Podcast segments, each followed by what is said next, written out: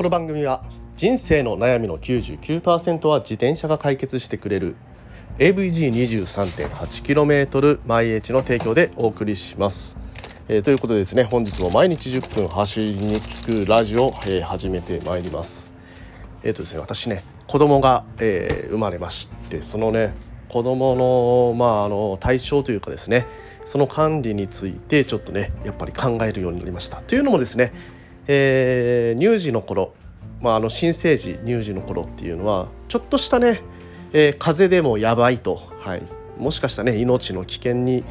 関わるかもしれないということを聞いたりしまして、まあ、実際ね、えー、先月ぐらいはまあ一番寒かった時ですよね。えー、あの時に、まあ、軽い風邪みたいなのになったんですけどそれでね鼻が詰まるともうミルクが飲めないみたいなね、えー、でまあミルクがね全く飲めなくなってしまうと、えー、結果ね栄養失調で、えー、亡くなってしまう子もいる可能性があると。はい。まああの実際ね飲みづらそうにしてたのであの鼻水器を買ってでその鼻水をして、えー、解決したりしたんですけれどもう一つね、えー、改善できるものがあるなというのがやっぱり乾燥していたということでウイルスのねあのウイルスの発生が非常に多くなるとあの乾燥しすぎるとですね。ということで適度な湿度に保てる、えー、室温を適度な湿度に保てる、えー、ものが必要だなと、えー、いうことでえー、っとですねあのシャープうん、シャープのねクラズ、えー、プラズマクラスターってね、えー、よく聞くかと思うんですけどそれを搭載した除加湿器がね、えー、3万円ちょっとで、えー、Amazon で売ってましたのでそれをね購入しました。いやこれがね結構ね、えー、よくてはい。まあ、実際、あのー、稼働させてそれから2日ぐらい経つとですねいつもはですねなんかあのー、晴れの日に窓を開けるとねえー、パサーってねキラキラキラキラってね部屋の中が光ってるんですけどねそれがね埃ですよね。はい埃が舞って埃が光るような、えー、状況。えー、まあねあのー、光が当たって初めて分かるぐらいの埃の量なんですけれどもそういうのがあったんですけれども、え、この除加湿器まあ除加湿器ね空気清浄も、あの一緒にねプラスされてますので、まあ、それを24時間、え回しているんですがそのおかげなのかこのね窓を開けてあ窓というかカーテンを開けて光を入れた時に、えー、光る埃それがね、えー、見えなくなりました、うん、空気中に舞ってる埃が単純にね減ったんだろうなというような感想を、えー、持ちました、まあね、そういうふうにねあの空気清浄もできてで湿度もねあの除湿機と加湿器が一緒になってるので、えー、オートにしといたらえー、まあ適度な環境に保ってくれると。ただねちょっとねあの風邪をひいていた時ねえー、どうしてもね喉が乾燥してしまったりとかすると、えー、やばいという時にはもうあの加湿モードオンリーでやってました、まあ、ちょっとねあの性能が良すぎるというかね、えー、光がない時、まあ、寝静まっている時とか外出している時その時はですねあのカビの発生とかを逆に抑制するために、えー、除湿モードがかかりやすい、まああの湿度が普段だと60%ぐらいで保ってくれるようなモードなんですけれどもお任せだとですね。そのお任せモードがいざねあの人がいない時には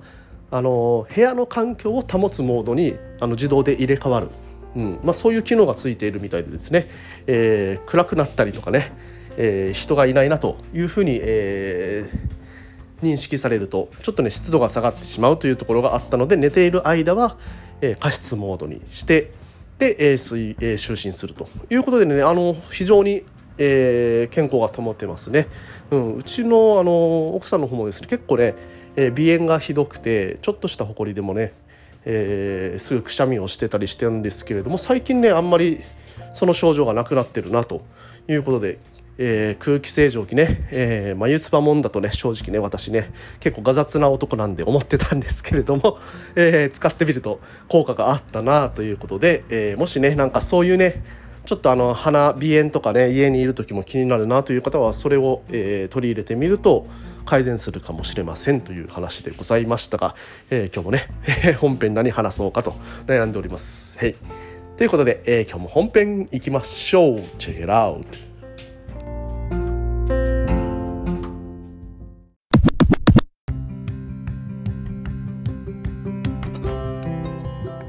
はいということで改めましておはようございます。森健でございます。沖縄で自転車ガイドをやったり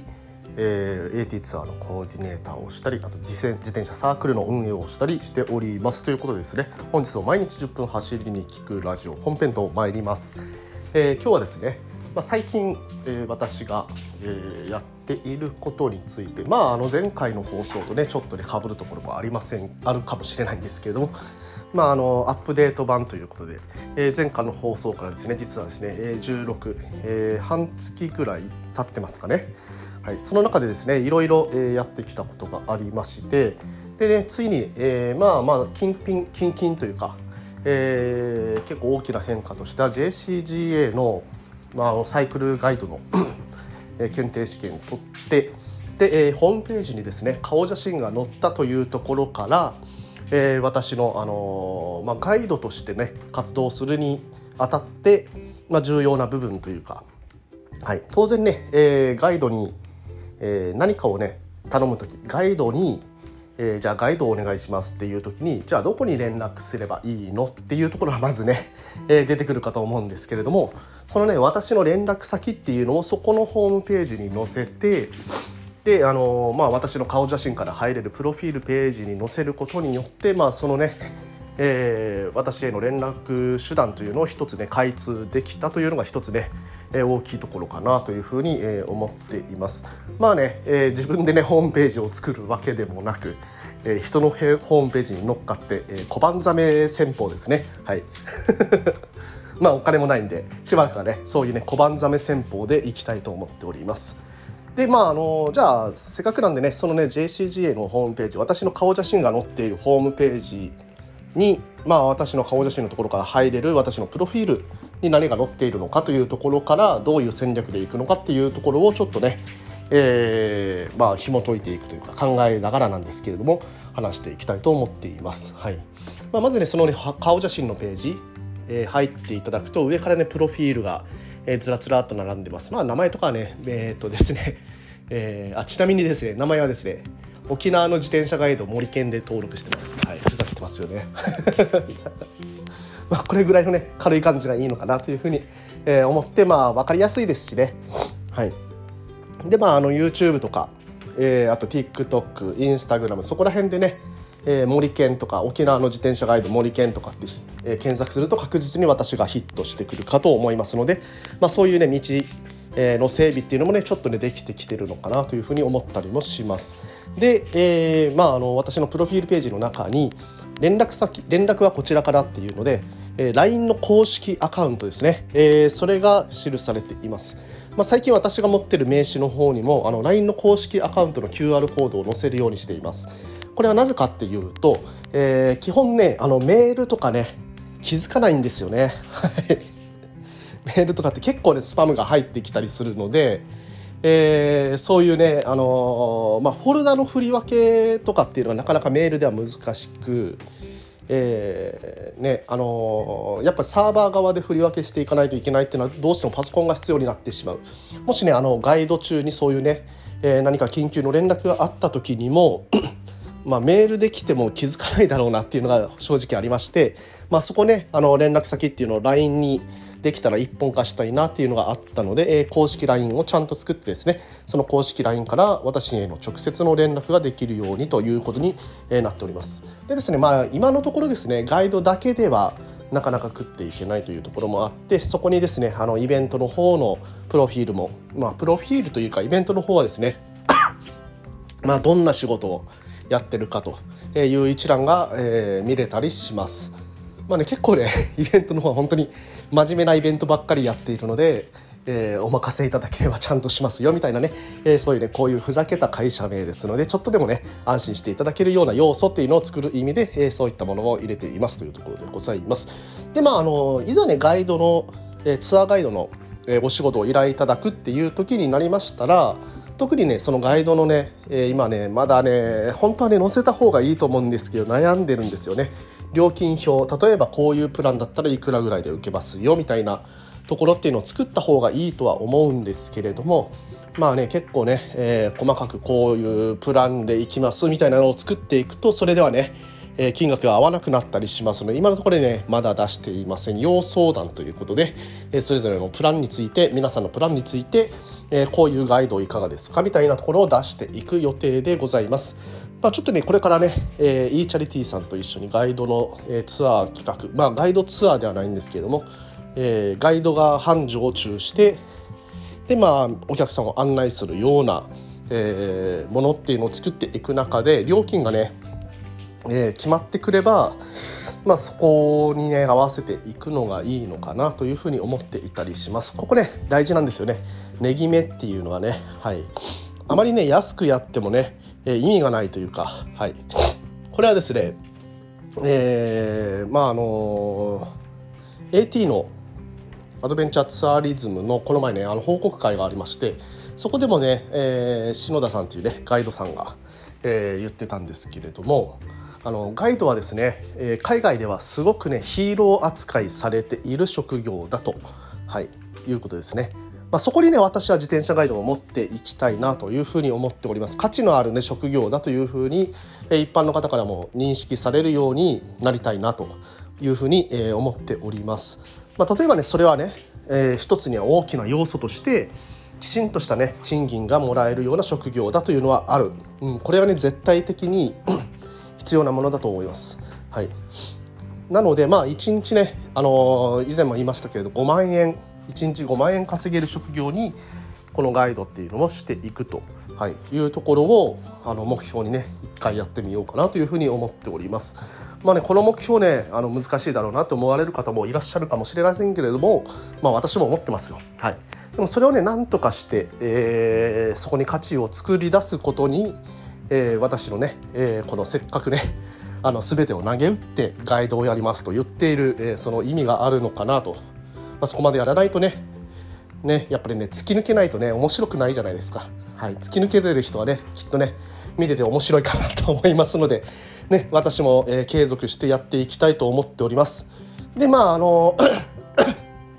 それに合わせて自転車系のなあのインフルエンサーの方とコラボしたりとか昨日もですね、えー、ひまさんっていう方とねコラボして、えー、やったこともないダンスを、えー、まあ犬犬伏さんひまさんのね、えー、チャンネルで 2回踊っております。いやダンスねダンス練習だけでもあの1時間ぐらい踊ったらもう汗だくなんですよ。知ってる方分かると思うんですけれども私ねめちゃくちゃ汗っかきなので、はい、汗だくになりながら ダンスをやった後に、えー、自分の撮影でこうめちゃくちゃほてった汗ほてった体の中えー、スーツを着て撮影に挑むっていうね、えー、地獄のような 自分にね自分に課したもんなんで仕方ないんですけど、まあ、そういうね撮影をやってえー、来たりしました。ということでね、まあ、SNS の方の活動もちょっとね、え、力を入れていってでその中で今後なんですけど今はですねもう本当にあの入り口として入り口として、まあ、視聴者の方に楽しんでもらえるような動画を中心に作っていますけれどもちょこちょこね、え、私の、え、考え方どういうふうに思ってどういうことを思ってこの自転車のガイドっていうのをちゃんとやっていこうと思ったのかとかね、えー、じゃあ自転車のガイドをねきちんとやっていくにはどういうふうに考えないといけないのかみたいなところをね、えー、ちょこちょこ出していくことによって視聴者の方の、えー、親近感というかね、えー、一緒にねあの頑張って、えー、この人を応援したいなみたいなね、えー、そういう意識に、えー、ちょっとね、えー、していけたらいいなと。はいまあねあのー、視聴者の方とね一緒に、えー、楽しめるガイドというのがねまあ、目標まああの一緒にねガイドガイドがね、えー ガイドの定義っていうのは難しいところなんですけれどもガイドはね、まあ、ただただね安全に送り届けるだけではなくてねその一緒にライドした皆さんにね、えー、楽しんでもらう、まあ、この楽しんでもらうっていうのはいろいろあるんですけれどもまあ私はね面白系でいけたらいいなと、はい、思ってるので、まあ、そういうねちょっとねえー、ゆるくも楽しいライドっていうのを作っていけるようなガイドになれるように今後ねいろいろ考えて展開していきたいなというふうに思っております。ということでね、えー、今日も10分になりましたのでここら辺までにさせていただきます、えー、ということで毎日10分走りに聞くラジオでこういったような自転車に関する Tips、まあ、自転車ガイドのよもやま話等を、えー、しております、えー、もしねこういった話に興味がある方、えー、今日の話面白かったなというふうに思った方は是非ともフォローしていただいてまたね聞いていただければと思っております。はい、えー、今日の、ね、放送にもあの私が質問をつけておりますので、え、これですね Spotify の方で視聴されている方、はい、Spotify で視聴されている方はその質問に答えて私にねコメント残すことできますのでぜひとも活用してください。それではまたまた、えー、次回もお会いしましょう。今日も皆さん気をつけていってらっしゃい。